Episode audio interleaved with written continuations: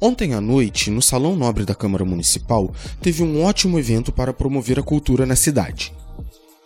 A escritora Vanessa Moreira está lançando hoje seu livro chamado Saúde Mental Domínios da Mente, e você confere como foi esse lançamento agora na reportagem.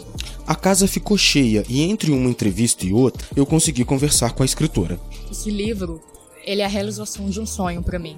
Eu sempre me senti uma pessoa muito diferente, então eu queria expor ao mundo essa diferença.